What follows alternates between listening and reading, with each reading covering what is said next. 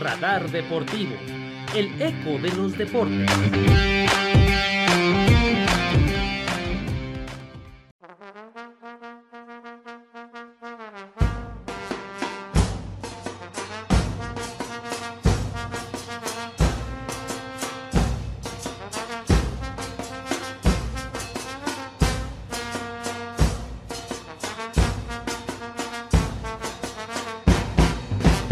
Sean bienvenidos una vez más a este espacio de Radar Deportivo. Les saluda con mucho gusto Isael Castillo. Gracias por continuar aquí con nosotros.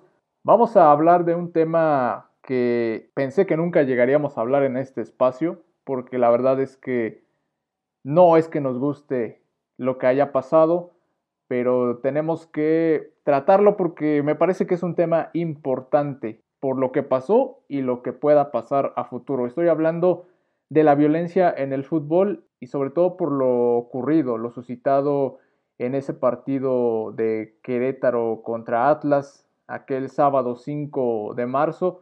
Sí, sé que ya pasó algo de tiempo y que ya se ha movido la situación, pero aquí queríamos también emitir nuestra opinión y mostrarles un poco más de lo que podría suceder a futuro y también de lo que ha acontecido antes para que comente esto conmigo, quien más sino Jair Hernández, el Bronco Mayor, que es una persona que a mí me gusta mucho cómo trata la información del fútbol y eres aquí, ya sabes que bienvenido compadre, ¿cómo andas? ¿Qué tal Isael y a toda nuestra audiencia? Pues muchas gracias por, por la presentación.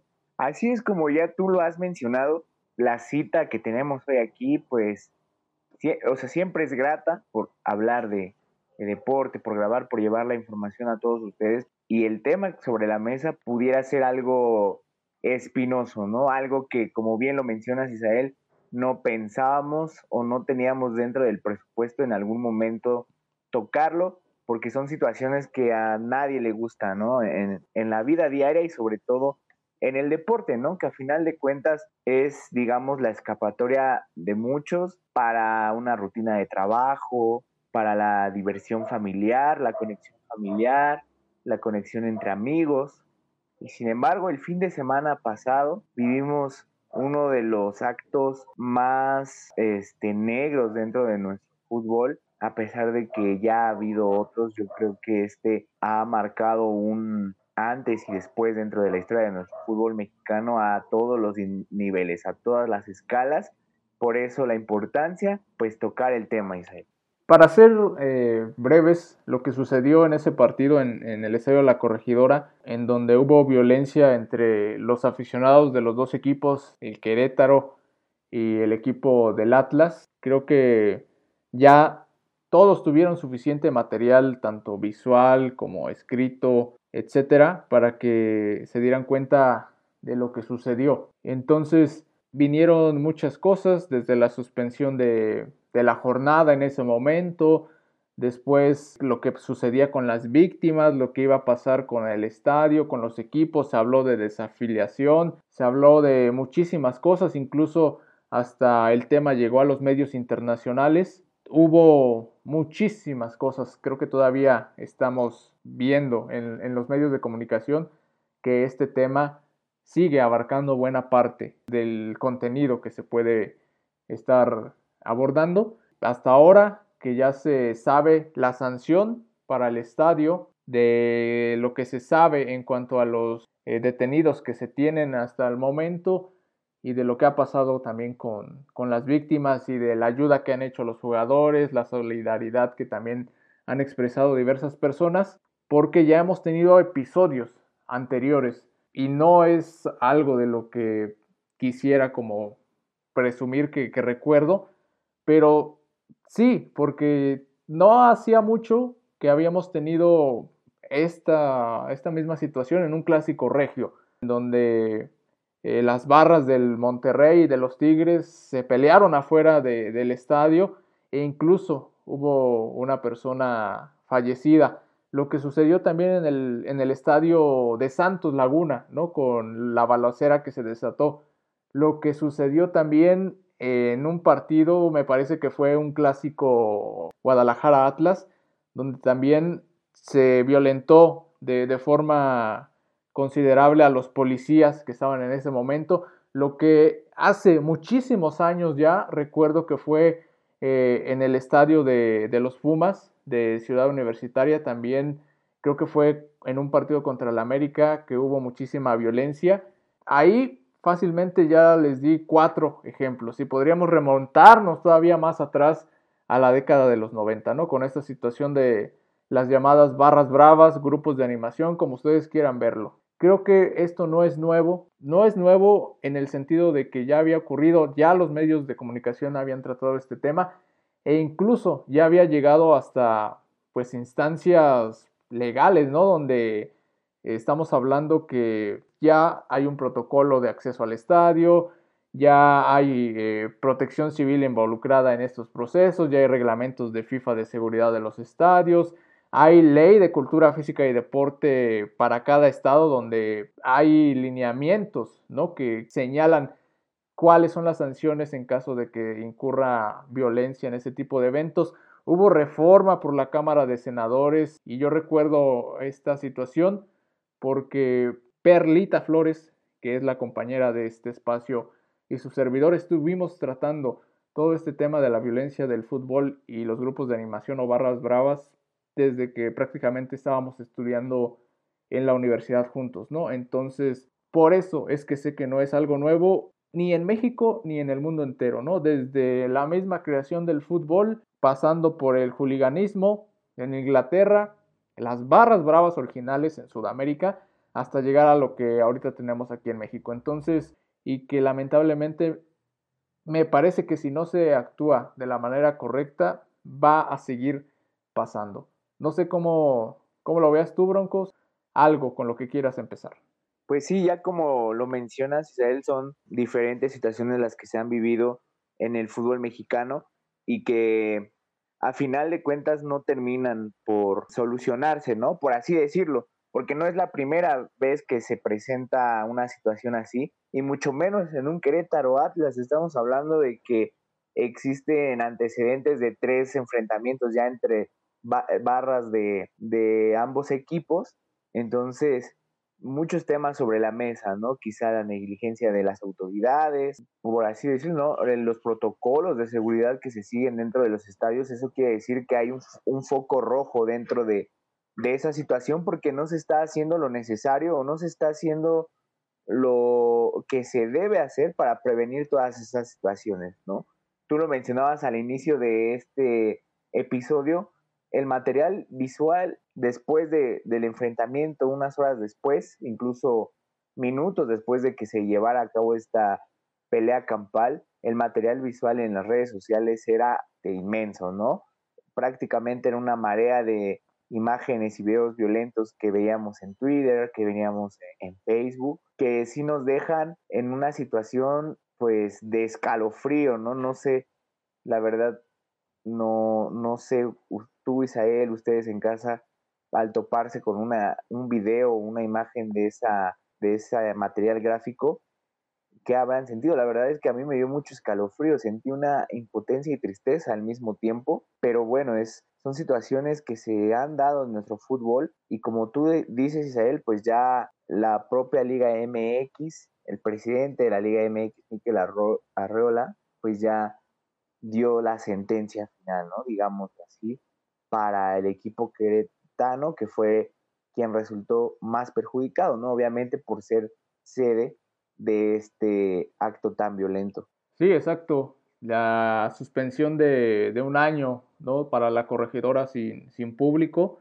Eh, eso que, que comentas, Bronco, sí, sí es cierto, porque yo recuerdo cuando vi la noticia, de tanto que había tratado ese tema con anterioridad y ver que sucedía de nuevo fue como, como de, de, no creerlo, ¿no? Como que entré en una situación de shock y mi mente ya ni siquiera supo qué, qué pensar. Yo recuerdo que tú me preguntaste también qué es lo que pensaba al respecto y, y estaba como todavía con los pensamientos ahí de, eh, es que es en serio, es que no, puedo, no puede ser, no lo puedo creer, por todo, por todos los antecedentes que ya comentaste y que ya comentamos aquí. A diferencia de las barras bravas que existen en Argentina, en Chile, en Colombia o en, eh, en Ecuador, pues en México eran extrañas las muestras de violencia extrema, ¿no? Como en aquellos lados, ¿no? En donde claramente las, las barras del fútbol mexicano todavía no habían inundado los estadios y no eran como hoy las conocemos.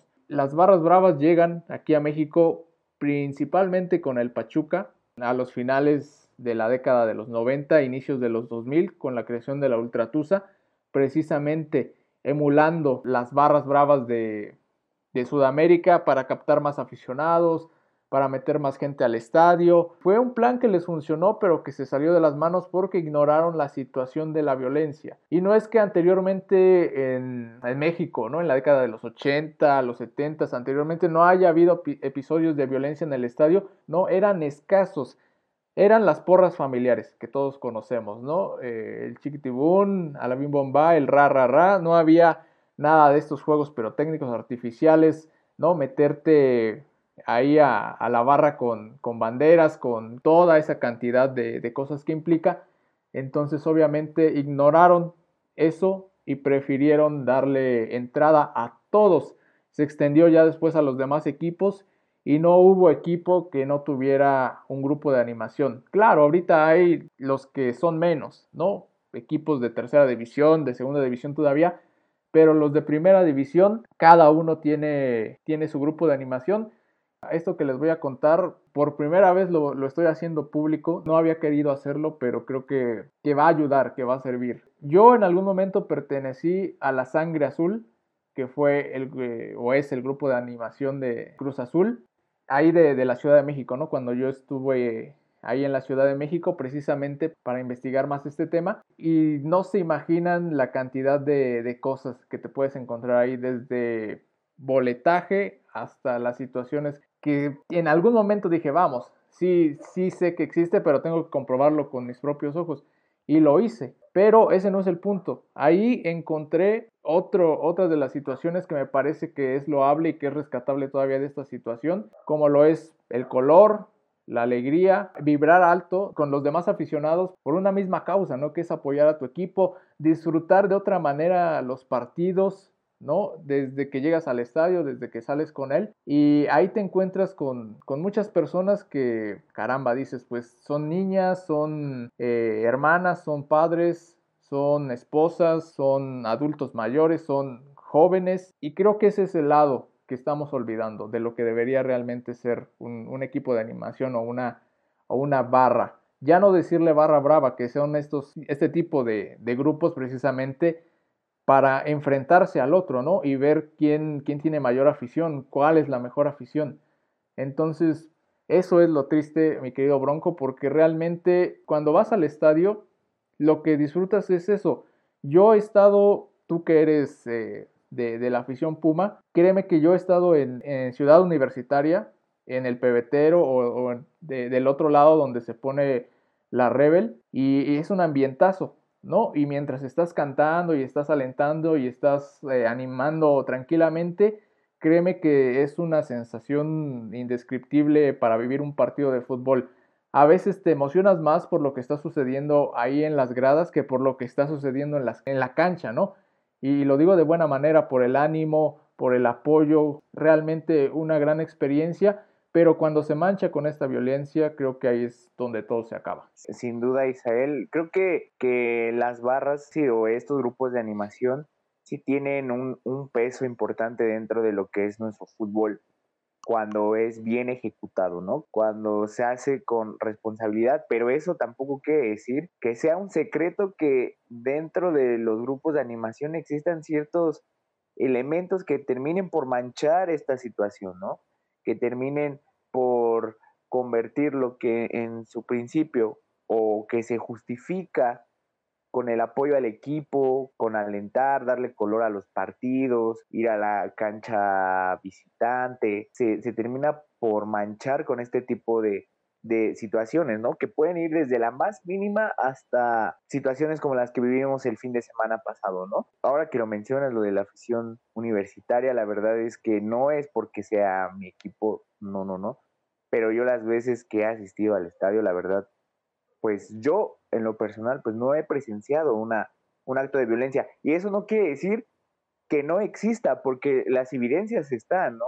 hay, hay situaciones que no se pueden ocultar con un dedo, ¿no? Pero en lo personal no, me, no he vivido una situación, por lo menos eh, por parte de la, de la afición Puma. O sea, no pasa de que pues que te caiga el, el, vaso de cerveza, ¿no? Por así decirlo, desde cuando te toca estar en planta baja, por así decirlo. Lo más cercano que, que tuve a una situación así fue un día que me equivoqué de puerta, me mandan a la zona rival. Ese partido fue Pumas Guadalajara, vinieron las Chivas al estadio universitario y ese día te voy a ser sincero, yo sentía miedo, la verdad, de estar en esa zona, porque sin dejarme de prejuicios, ¿no? De cualquier situación de los equipos. Pues me mandaron, las personas de seguridad me mandaron a la porra de las chivas, ¿no? Y me con la justificación de no, pues ya no puedes pasar por otra puerta, si ya te metiste en esta, pues ya. Entonces era una situación en la que yo, pues en primera no pude disfrutar al 100% el partido porque recuerdo que esa ocasión eh, ganaron los Pumas 1 por 0, si no mal recuerdo. Pues el gol no lo pude disfrutar de la misma manera. Y entonces es una escalerita, Israel, de lo más mínimo el consumo del alcohol, ¿no? Como un detonante de la violencia. El consumo de otras sustancias psicotrópicas que puedan consumir algunos integrantes de ciertas barras que los lleven a, esos extremos hasta la propia organización de un partido, ¿no? Porque pues el equipo, el equipo local tiene que contar con su seguridad, con un plan estratégico de los elementos policíacos, etcétera, y por lo menos también la otra parte de esta historia que yo me percaté ese día estando en la porra de las Chivas es la manera, por así decirlo, prepotente de los policías al sacar a la porra visitante, ¿no? A empujones, a malas palabras, por, por, así decirlo. A mí me tocó verlo. No es ninguna historia así que me la estoy sacando de la manga. A mí me tocó verlo como empujaban a los aficionados de, Guadalajara cuando faltaban como 10 minutos, yo creo, para que terminara el partido, los, los sacaban, ¿no? Del estadio. Entonces son detonantes, Israel, que, que pueden terminar en situaciones como las que vivimos en Querétaro, ¿no? Afortunadamente, en los últimos tiempos no hemos visto una bronca de esta magnitud en equipos con popularidad alta, por así decirlo, ¿no? El Guadalajara, América, Pumas. No hemos visto algo de tal magnitud. Curiosamente lo vemos en equipos que son popularmente de una región, ¿no? En Querétaro, San Luis, el propio Atlas, ¿no? Que es muy popular en Jalisco y que recuerdo eh, que mencionabas esa bronca que hubo en, en el 2015, cuando pierden contra el Guadalajara, fue la afición de Atlas la que invadió la cancha, ¿no? Entonces, sí me llama un poquito más la atención que, que, esto suceda en aficiones o en equipos que son populares, pero en una cierta región, ¿no? En un cierto estado. No, no sé cómo, cómo veas tú esa parte. Sí, es de llamar la atención, ¿no? Porque tú jamás te, imaginarías, salvo por los antecedentes que, tenías, que, bueno, Querétaro y Atlas fuera una, una, rivalidad encarnizada, ¿no? Como un clásico, como un América Chivas, como un Pumas América, como un Cruz Azul América, un Tigres Monterrey, ¿no? De repente volteas y dices, eh, es, es a lo que voy, ¿no? De, ¿es en serio en un Querétaro Atlas está pasando esto? Y no es por, como tú lo mencionas, estigmatizar a, los equipos, ¿no? Que no tengan tanta afición, sino que en rivalidades que no, no son históricas o en donde no tendría por qué haber una, una chispa que se encienda, pasen estas cosas, ¿no? Entonces, eh, una de esa cuestión por no creer lo que había pasado era eso, ¿no? Y yo comentaba también con una con una amiga que, también e, es periodista de deportes, Daniela Aguilar. Le encanta también este tema de, las barras. Eh, le decía, es que es increíble. Y ella también me decía, sí, o sea, no me imaginaría que esto hubiese pasado en un Querétaro Atlas. Te lo creería si me dices, ah, pues pasó en un Atlas Guadalajara, como se dio en un Tigres contra Monterrey, etcétera. Pero ese es el punto, ¿no? Si, si está pasando en eso, en esos partidos, corres el riesgo de que pase en los demás donde hay rivalidades. Y afortunadamente no ha sucedido, como dices Jair, pero no vamos a esperar a que suceda en un, en un clásico nacional este tipo de, situaciones. Se agradece que los equipos o que los dueños, etcétera, tomen esa decisión, ¿no? Como de no vayas con tu jersey, ve con, con tu playera blanca, ¿no? Por un clásico sin rivalidades, etcétera. Pero realmente eso no ayuda, no, no al problema que es de raíz, ¿no? A terminar esta cuestión. Si ya tienes los protocolos ¿no? De, tanto de la FIFA como de las autoridades locales, de, las propias autoridades de la liga, etcétera, e incluso con lo que señalabas de la venta de alcohol, que me parece que en algunos estadios solamente eh, venden hasta el primer tiempo, ya en el segundo tiempo lo restringen. Ya tienes, es decir, el cascarón, el cuerpo armado. Ahora solamente falta eh, llevarlas a cabo, ¿no? Para que esto no ocurra. Como, por ejemplo, Sudamérica ha dejado de lidiar tanto con eso, y digo tanto porque todavía existen eh, episodios, ¿no? Recordamos lo que pasó en el clásico de la final de la Libertadores entre River y Boca, ¿no? Lo, que sucedió con las aficiones fuera del estadio y cómo ese partido se tuvo que mover de, Argentina para jugarse en el extranjero, ¿no? Eh, hay episodios Todavía sí que los hay, pero ya son los menores, ¿no? A diferencia de años anteriores donde realmente era una lucha encarnizada y que dejaba muertos, muertos en las calles, muertos en los estadios. Creo que aquí existen los elementos para lidiar. En Inglaterra, ¿cómo pudieron lidiar con el juliganismo? Precisamente con eso, endureciendo los protocolos, excluyendo para siempre, de por vida, a los responsables de la violencia. Hoy los hooligans que todavía sobreviven, que, ya son eh, los menores, están prácticamente vetados de los estadios. Ellos solamente ven los partidos en las tabernas, en casa, en donde sea, pero ya no pueden poner un pie en el estadio, ¿no? Y los otros estarán encarcelados, lamentablemente otros muertos, etcétera. Pero ya no hay tantas noticias del lado de, de Europa, del otro charco, donde digas, es que hubo cinco muertos, es que hubo tantos detenidos por eh, que en el derby de Liverpool contra el Manchester United hubo esta trifulca.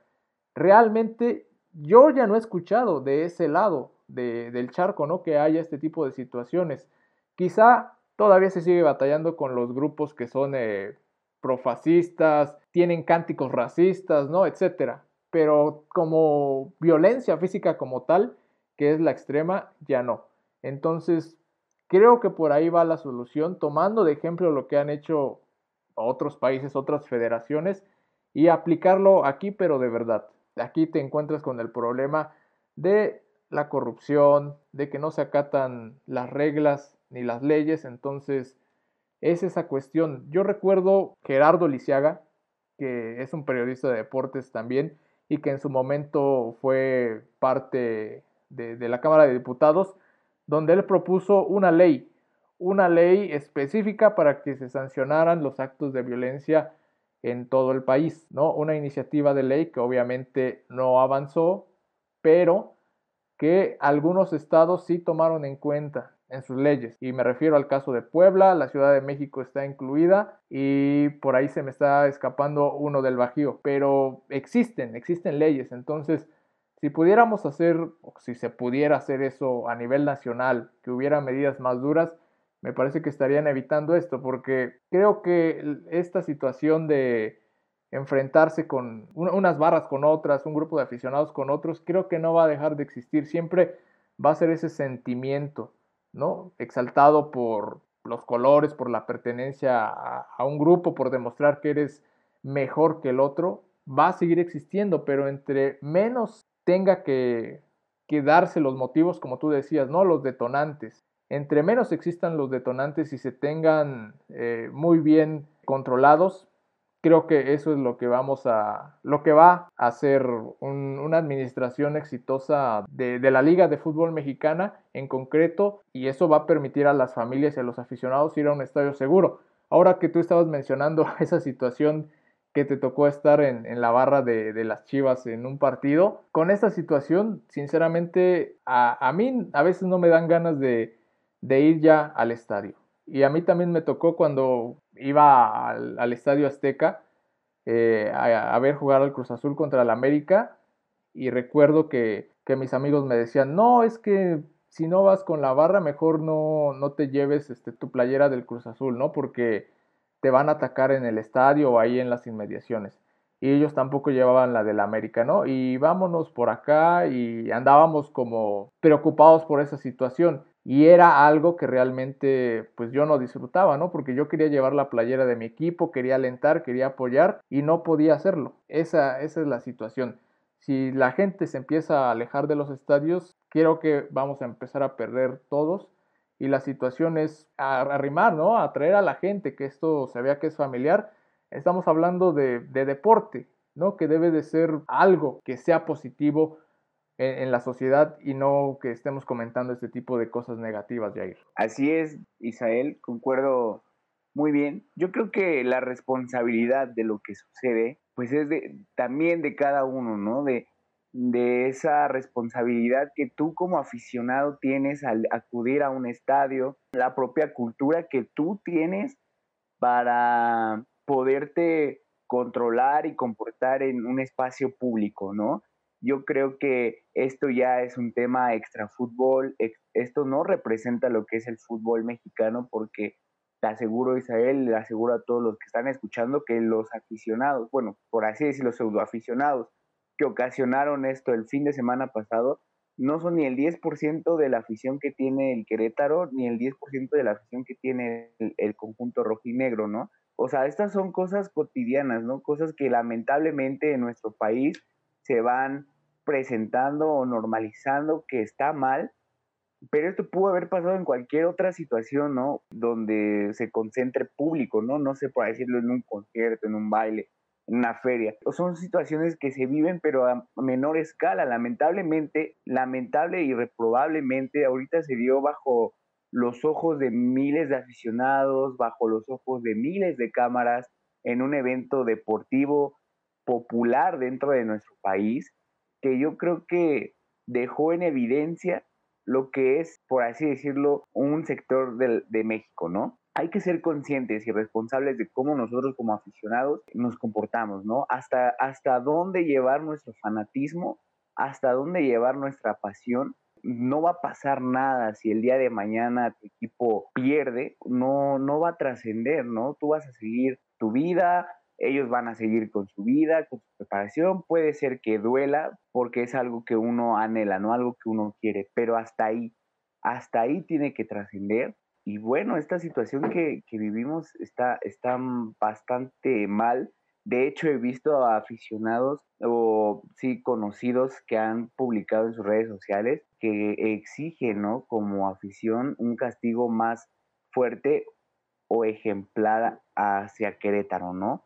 Que piden la, la desafiliación, que no les convencen las medidas que se están tomando y que pretenden en la próxima fecha FIFA en el, en el Estadio Azteca gritar el grito homofóbico para afectar directamente a la Federación Mexicana de Fútbol. Eh, yo creo que tampoco son formas. Yo creo que eso también está muy alejado a lo que se puede, nosotros podemos hacer como aficionados, ¿no? Porque hay que pensar, Isabel, con la cabeza, un poquito con la cabeza fría y a todos los que escuchan, los invito a que hagan ese ejercicio de meditación de que por la culpa de esos pseudoaficionados que ocasionaron todo esto, habrá familias que dejen de percibir un, un, sueldo, ¿no? Por así decirlo, la persona que se dedica a limpiar el estadio corregidora va a tener que deslindarse de un sueldo, familia de jugadores, utileros, eh, personas de medios de comunicación, personas que interactúan directa o indirectamente con el equipo, ¿no? Vendedores afuera del estadio, vendedores dentro del estadio. El equipo femenil tendría que desaparecer, por ende, ¿no? Eh, no pueden desafiliar al equipo varonil y que sus eh, inferiores y su femenil sigan, ¿no? O sea, desaparece todo, ¿no? Desaparece Querétaro femenil, las fuerzas básicas. Y este, este caso ya se vivió en alguna ocasión con Veracruz, ¿no? Que fue desafiliado así por así y las, las escalas pues a, los ojos de aficionado, pues está bien, ¿no? Ya se fue, ya erradicaron el problema, pero no nos podemos a pensar en cómo trasciende esa situación, Israel. Ahora, desde mi punto de vista, quizá las medidas que, o las sanciones, pues sí fueron un poco tibias. ¿Por qué? Porque le están cobrando un millón quinientos mil pesos al equipo de Querétaro, ¿no? Eso a final de cuentas es dinero que va a ser destinado a la federación, ¿no? A la Liga MX. Entonces, pues ahí vemos un poquito más de interés propio, como siempre ha sido, ¿no? No van a vetar al estadio, ahí ya vemos como una, una causal, ¿no? De que personas se queden sin empleo. Yo quizá lo que hubiera esperado es que se tomaran medidas sí más este, estrictas en cuanto a las barras y no solo al momento de ir de visita, ¿no? Sino al momento de, ser locales, no borrarlas totalmente, como se mencionaba, erradicarlas así de tajo, porque también es un trabajo bastante difícil, ¿no? Hay, hay barras que incluso pues reciben apoyo económico de los gobiernos, aunque no, no salga a la luz, ¿no? Hace apenas unos años se destapaba una carpeta en la que decían que Miguel Ángel Mancera proveía de, un apoyo económico a la Rebel, ¿no? De los Pumas. Entonces, no se puede erradicar de un día para otro, pero sí se pueden mejorar los filtros, se pueden hacer este un buen plan policiaco, una buena estrategia de los policías mejores preparados, que sepan cómo actuar en el momento, que puedan intervenir para prevenir este tipo de situaciones.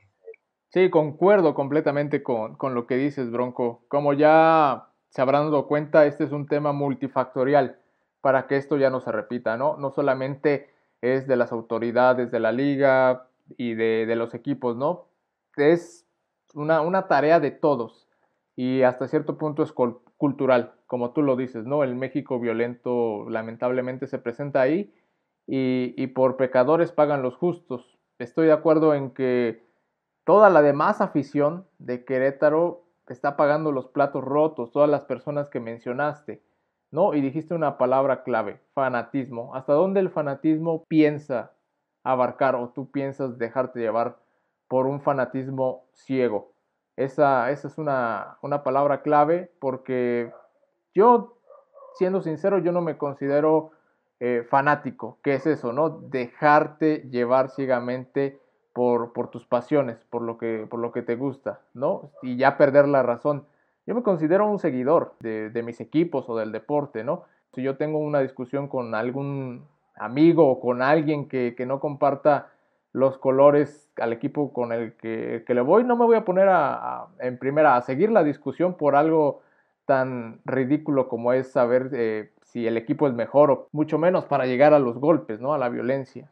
Entonces, creo que es un trabajo titánico, titánico es la palabra para tratar de, componer esta situación, como dices, de, enmendarlo y que ya no tengamos este tipo de, de episodios. Sé que va a ser muy difícil, pero ahí está la clave, ¿no? Se hablaba de credencializar a las barras, de lo que tú decías, ¿no? De, de, ya sacarlas, pero creo que tampoco, tampoco va por ahí. Si no son estas sanciones tan rigurosas, como te digo, que lo han hecho los otros países donde ha funcionado y donde realmente todos han colaborado porque era un mal, ¿no? Era un mal que, los estaba consumiendo y que se estaba saliendo prácticamente ya de control.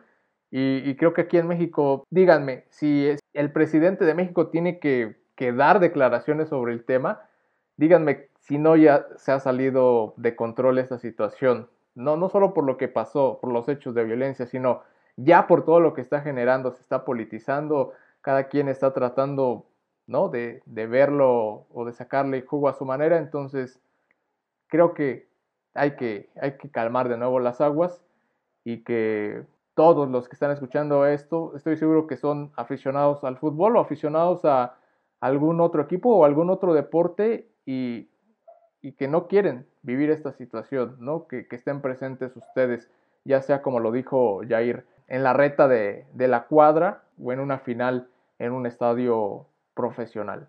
A ustedes los invitamos a que nos dejen también sus comentarios, qué es lo que opinan para que esta situación se controle, para que ya no se vuelva a repetir este episodio. Y que todos podamos disfrutar a final de cuentas de lo que nos gusta, ¿no? Sí, desde luego, Isabel. Esa invitación está abierta a que el público siempre nos dé su opinión y yo creo que ya con toda la información que tenemos en las redes sociales, en todos lados, pues podemos llegar a un grado de conciencia en el que puede, puede lograr un cambio, ¿no? O sea, yo no pierdo la fe en, en el público mexicano que también, o sea, sabe comportarse, sabe disfrutar el fútbol, pero todos, todos, todos tenemos que poner de, de nuestra parte, tenemos que ser conscientes, ¿no? De nuestro papel como, como afición, como seguidores de un club y, y ya, ¿no? Ahí dejarlo, porque yo creo que a todos también nos encanta disfrutar, no sé, la euforia de, de vivir un mundial y cuando eliminan a México parece que, que algo sucedió en, eh, todo el país que, que, se vive como si fuera un día de luto, ¿no? Entonces, yo creo que son situaciones en las que entonces sí el fútbol nos une, eh, es la verdadera esencia del fútbol, ¿no? Las imágenes del niño llorando en el estadio de Puebla cuando Puebla empató el partido de último minuto, ese es el fútbol que queremos ver, ¿no? Esa es la afición que queremos ver, el color que debe de haber en los estadios, no, no lo que vimos. No, esa situación créanmelo, va a ser muy difícil que niños que estuvieron en ese estadio se borren esas imágenes de su mente, va a ser muy difícil que esas personas quieran asistir de nuevo a un estadio de fútbol y yo creo que no, no es el punto. Correcto, pues con esto hemos llegado al final de este episodio.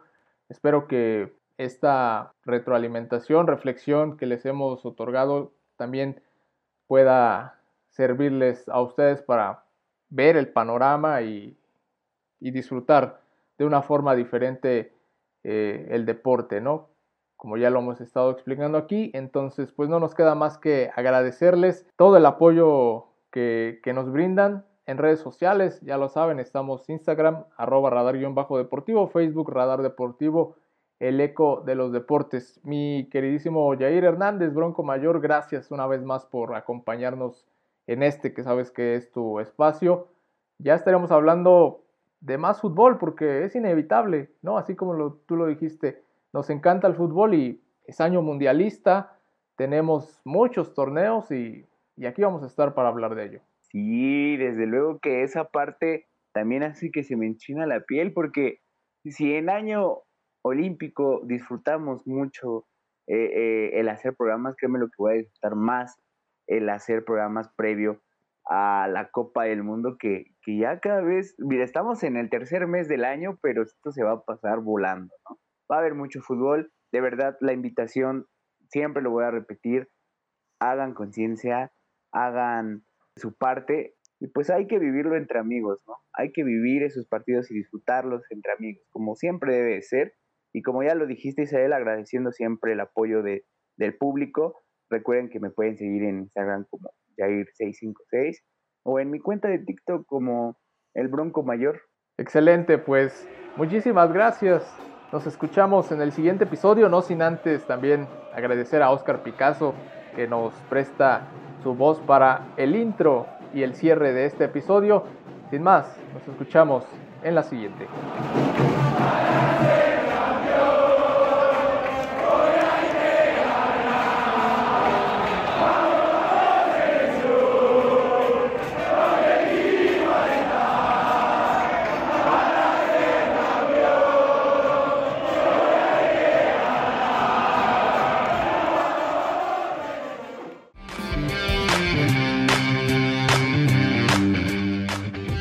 Fue Radar Deportivo, el eco de los deportes. Te esperamos la próxima semana.